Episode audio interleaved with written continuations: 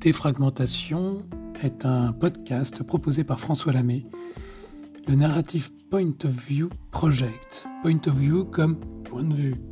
Pour nous, tout est récit et tout est narratif. Ceci est beaucoup plus que du storytelling. C'est une approche holistique et intégrative du narratif dans la communication, le marketing, l'expérience, mais aussi plus largement dans nos existences et nos interactions avec les autres humains et les autres non-humains, le monde.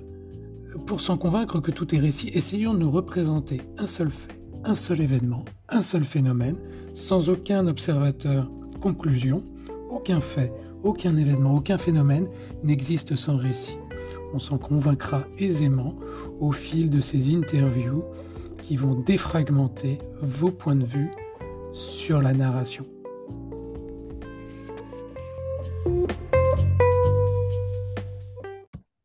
Bonjour Camille de Toledo, merci beaucoup euh, d'avoir euh, accepté mon invitation à participer euh, à des épisodes de défragmentation, le podcast du narratif. Camille de Toledo, merci encore d'avoir accepté mon invitation. merci à toi. Tu es écrivain, auteur, et à ce titre, je t'invite car j'ai découvert une histoire du vertige qui est ton dernier livre, je crois. Au, aux, éditions Verdier et euh, qui m'a euh, particulièrement enthousiasmé puisque c'est euh, une espèce d'exploration, enfin tu nous en parleras largement au cours des prochains épisodes, mais qui est une exploration à la fois de la littérature, si je puis dire, de, poétique, de littérature, de critique littéraire, et puis un état du monde d'un point de vue narratif. Mmh euh, on aura l'occasion d'en parler beaucoup plus largement. Euh, aujourd'hui, euh, on, se, parle plutôt pour te présenter. Alors, qui es-tu? D'où viens-tu? Et où vas-tu, Camille de Toledo?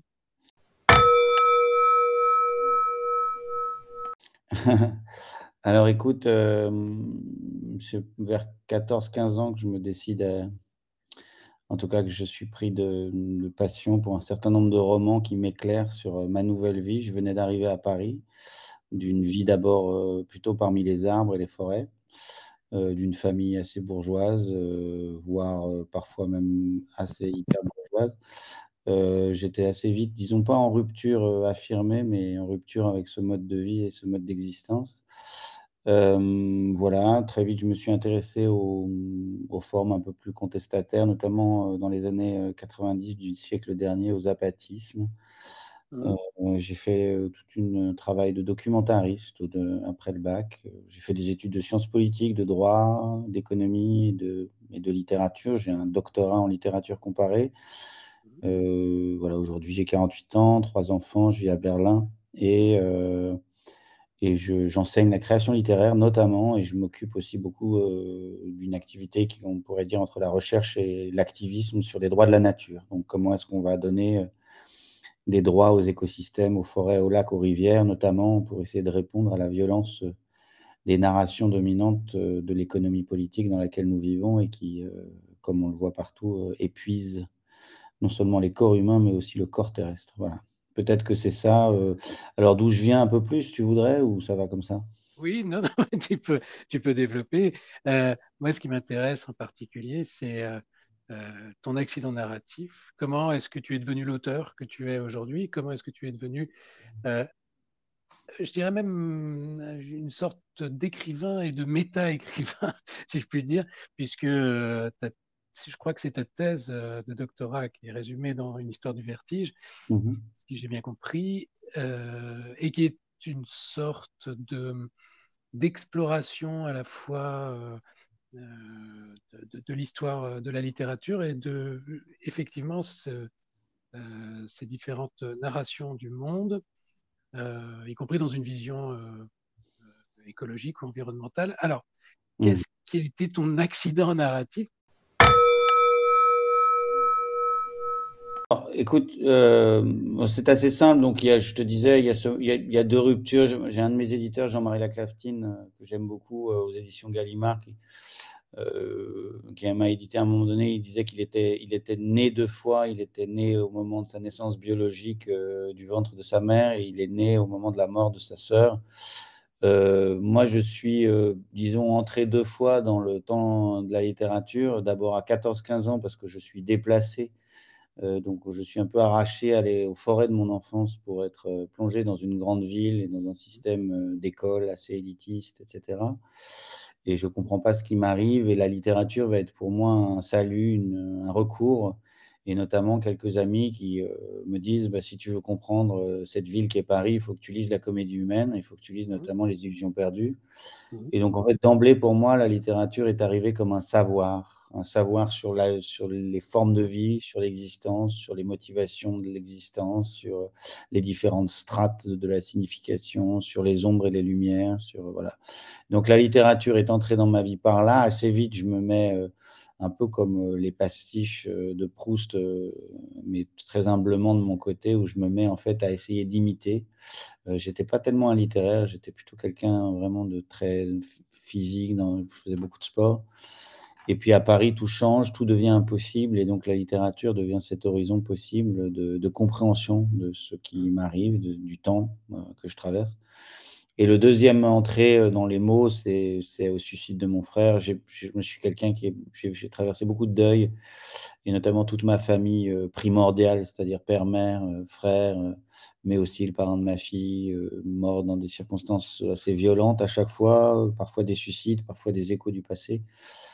Et donc, en fait, cette présence de la mort, euh, bah, non seulement à, lester euh, la vie, en tout cas, euh, la vie s'est mise à se réorganiser autour de cette mmh. polarité, disons, de, complément. Je ne sais pas si elle est opposée, mais elle est plutôt complémentaire, c'est-à-dire la, dimension de l'invisible, de l'absence, mmh. des disparus, la mmh. question de la transmission, j'étais déjà très sensible à la question du temps, euh, du temps passé, du temps présent et du temps futur. Je crois que c'est toujours dans tes mmh. questions, le temps passé, temps oui. Donc euh, voilà, au fond, à travers mes livres et mes textes, j'essaye de me questionner sur qu'est-ce que c'est d'être né à la fin du XXe siècle, quel héritage nous portons, euh, quel est ce poids des morts du XXe siècle, qu'est-ce qu'ils nous disent encore, et, et comment est-ce qu'à partir de cette expérience que j'appelle l'expérience du XXe siècle, on peut arriver à donner du sens euh, face à un certain nombre de, vents mauvais euh, qui sont déjà très très présents dans ce 21e siècle. Euh, voilà, donc toujours cette articulation passé, présent, futur. Je suis un grand lecteur de philosophie, mmh. beaucoup cheminé avec Walter Benjamin, mais bon, je ne vais pas commencer à citer des auteurs parce que voilà, je suis aussi, on, devient écrivain parce qu'on est lecteur et, quand je lis que voilà. non, non, j'ai interviewé il n'y a pas très longtemps Eric Chauvier, euh, ah oui, j'aime beaucoup. Et puis auteur et qui, euh, et qui a fait sa thèse. Euh, sa thèse, il l'a faite au sujet des dîners en famille, des repas de famille, où il y avait un, un secret de famille autour de, de, la maladie d'une des personnes. Et hum, c'est vrai que la question de, de l'invisible et du visible est donc forcément quelque chose qui a un rapport avec la fixité de la mort a peut-être quelque chose à voir avec la littérature.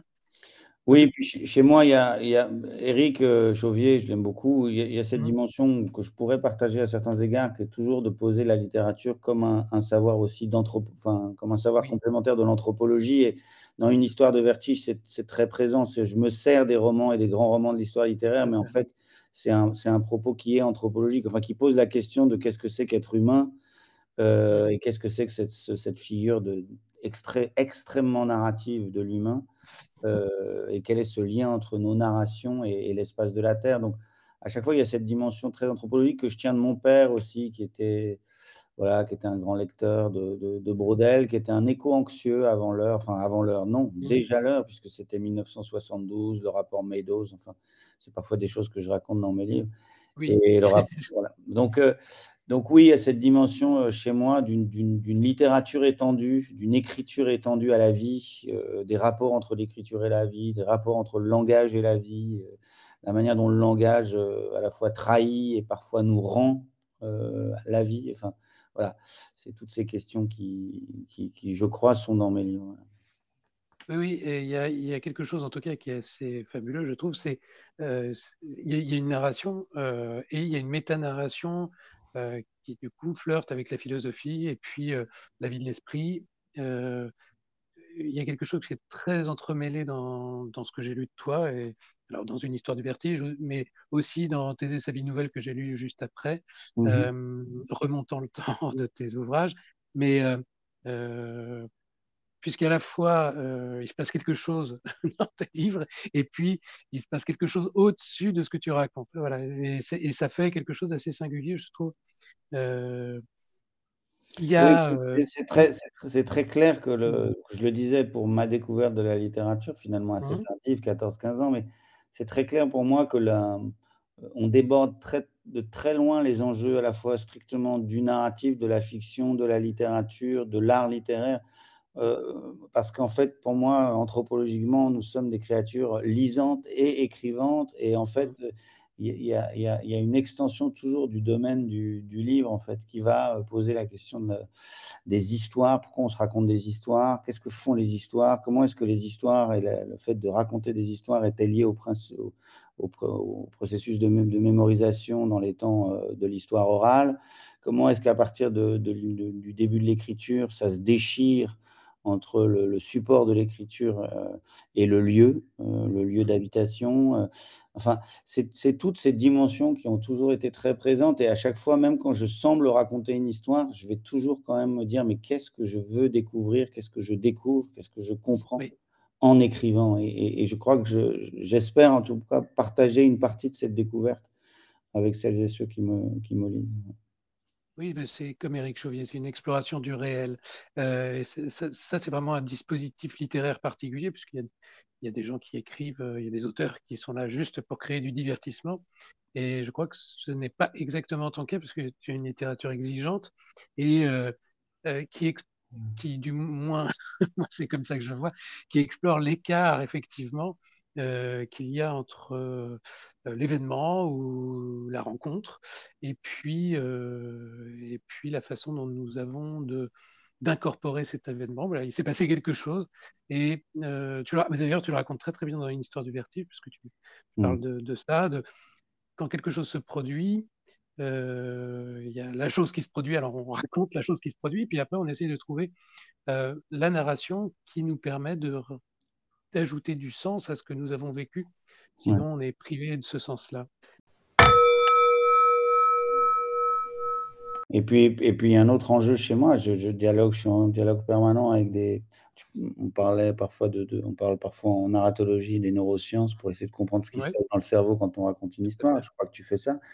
Mais, mmh. mais, euh, mais moi, j'arrête pas d'échanger avec des scientifiques. Pour thèser sa vie nouvelle, j'ai j'ai entretenu une correspondance avec un épigénéticien pour essayer de comprendre ce qu'on appelle les, voilà, les, transmissions transgénéalogiques, en fait, pour essayer de comprendre ce qui, mmh. marque, ce qui marque la matière biologique, ce qui marque ce que j'appelle la matière humaine. Donc, euh, en fait, ce qui est assez, euh, je crois, heureux et, d'une certaine façon un espace de partage, c'est que j'essaye dans des livres qui sont pourtant euh, frappés du sceau de la littérature, on raconte des histoires, que en fait à chaque fois ça s'ouvre au savoir de la philosophie, au savoir des sciences les plus à jour, les plus actuelles, à l'anthropologie. En fait, je, lis moi ces autres disciplines parce que j'estime que les formes de l'art littéraire euh, c'est comme Zola au XIXe siècle. Il n'y a pas de Zola sans euh, cette question du réalisme, cette question euh, de la condition sociale. Je crois qu'à chaque fois, les enjeux de la littérature sont, sont, dépendants des, conditions actuelles de, la vie sur Terre. Voilà, donc, ça, c'est très important pour moi. Tout à tu explores un écart. Cet, écart-là, mais d'ailleurs, d'un point de vue anthropologique, c'est c'est à chaque fois je raconte ça parce que les gens me regardent bizarrement quand je raconte ça, mais il y a quelque chose de chamanique dans cette exploration du réel, puisque les chamans, euh, euh, toute la zone euh, sibérienne faisait ça, soit avec des codes sociaux déjà construits, soit avec une exploration plus ou moins hallucinée du réel.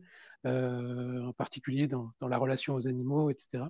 et c'est vrai que ça, c'est quelque chose qui marque très fortement, je trouve, ton, écriture et ce que tu fais de la littérature, c'est-à-dire euh, euh, une exploration un peu euh, hallucinée et un petit peu une progression et avec une recherche de, ce qui s'est passé, voilà, de ce qui s'est passé, que ça concerne toi et, ou ta famille, ou ce qui concerne, alors dans une histoire du vertige, ce qui s'est passé pour nous tous dans les sociétés contemporaines, notre rapport à la nature, notre rapport, notre rapport à notre environnement, disons, et ou notre rapport au monde, quoi.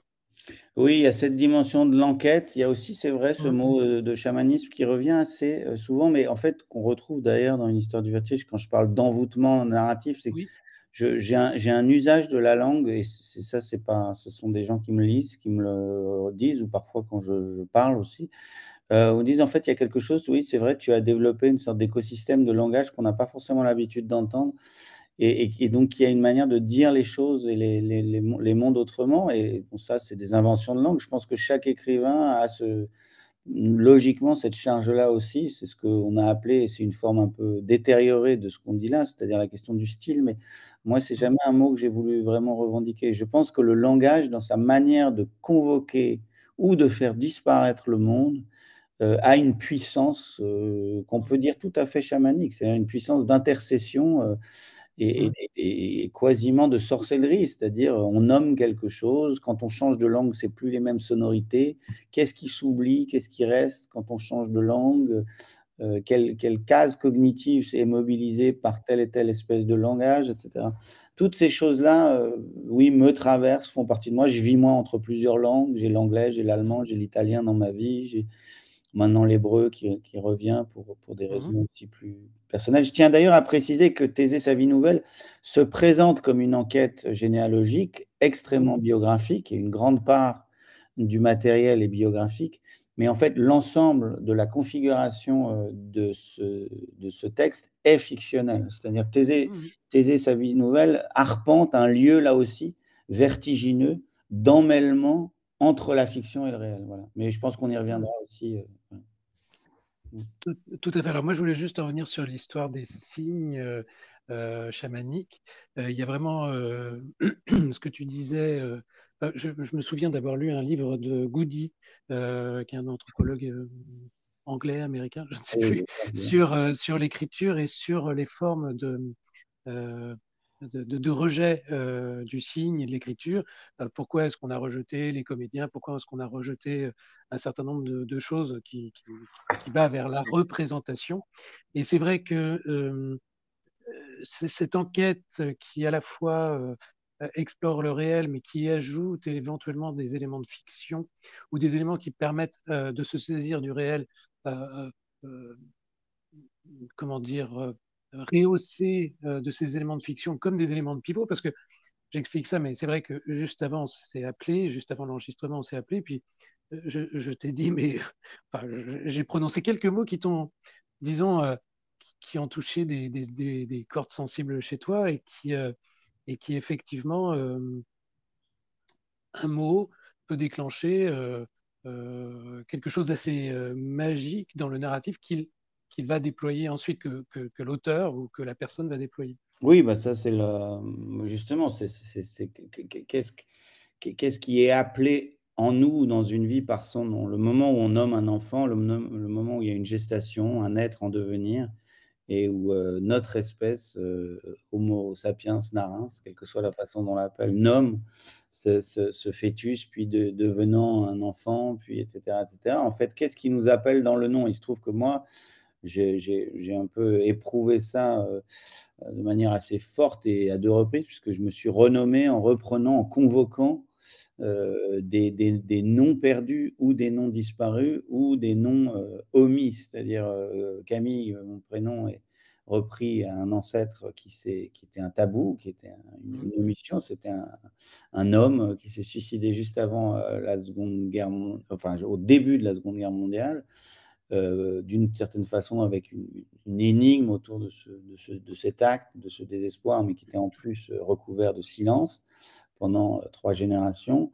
donc ça, c'est pour Camille. Et de Toledo, c'est ce nom de ma grand-mère paternelle qui était là aussi lié à une histoire cachée, puisque c'était la part juive de mmh. la famille. Et dans une époque en Europe où euh, on cherchait à, cacher cette part-là parce qu'elle nous valait d'être, euh, comme ça a été le cas d'ailleurs pour ma grand-mère qui a heureusement réchappé aux arrestations, mais euh, il s'agissait de, cacher ses, origines.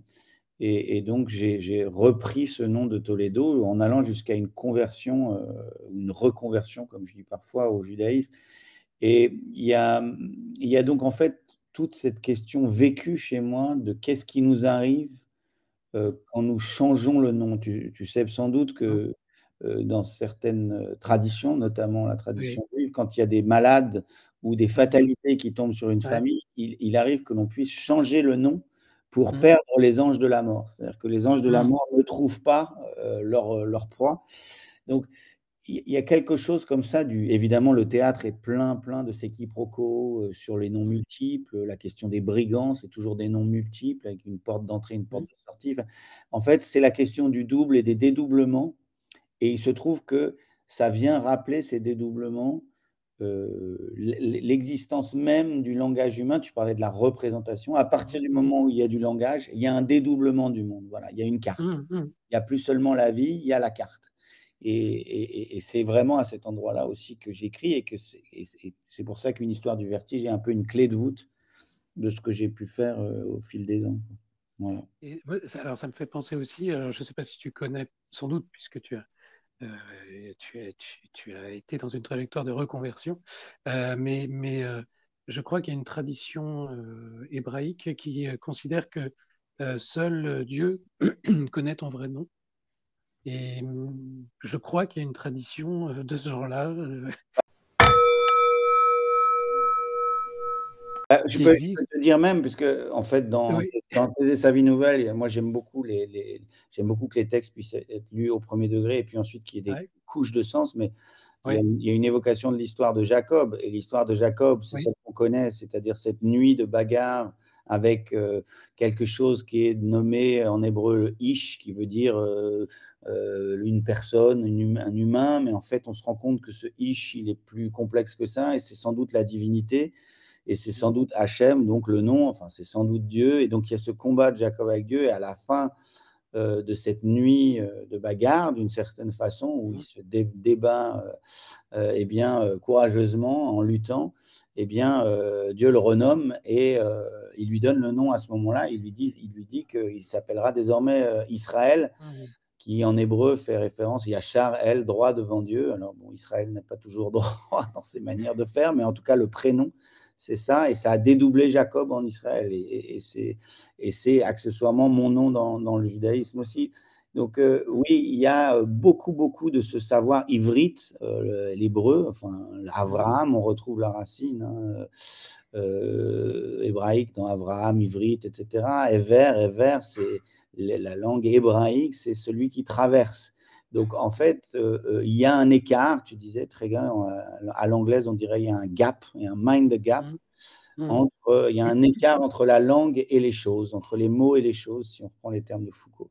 Et, en fait, dans cet écart, il y a nos malédictions. Hein. Mal dire, c'est maudire. Mal dire, c'est maudire, c'est la malédiction. Bien dire, c'est bénédiction, c'est produire des bénédictions. Et, là, encore une fois, on a le, cœur de ce qui se joue aussi euh, dans beaucoup de mes travaux sur la traduction, sur l'entre des langues, sur les, les mésaccords, les désaccords entre le langue, la langue et la vie. Oui, effectivement, je crois que tu, tu, c'est ça que tu explores, enfin en tout cas dans ce que j'ai vu, de ce que j'ai lu, c'est ça que tu explores. Il y a un philosophe que j'aime beaucoup, euh, contemporain, François Julien, qui parle de, cette réflexion de l'écart, de cette pensée qui se, et qui se meut dans l'écart, justement, euh, et qui ne peut pas exister sans cet écart. Et c'est vrai que c'est dans cet écart que non seulement euh, il y a une histoire qui, se développe, et il y a une pensée qui, qui pense l'histoire en même temps. En tout cas, c'est ce que j'ai cru remarquer dans, dans, dans tes ouvrages. merci beaucoup pour cette présentation. Alors, c'est une présentation complexes, mais tes écrits ne sont pas si simples. Et, euh, mais ils sont euh, euh, extrêmement, comment dire, enthousiasmants pour tous ceux qui s'intéressent à l'exploration du réel, la littérature comme un, un dispositif d'exploration du réel et justement de cette pensée euh, en action. Euh, merci beaucoup Camille de Toledo pour cette euh, présentation. Ah, merci, merci, merci. De toi-même. Et puis on se retrouve très vite pour un deuxième défragmentation où nous allons parler d'une histoire du vertige. Donc cet ouvrage qui est donc la, résultante de ta thèse de doctorat en littérature comparée, je crois. Donc on va parler littérature, mais on va aussi parler environnement. Je crois que c'est un sujet qui t'interpelle. À tout à... Alors, à plus tard. Ouais. Merci. À plus tard, merci beaucoup. Merci. merci.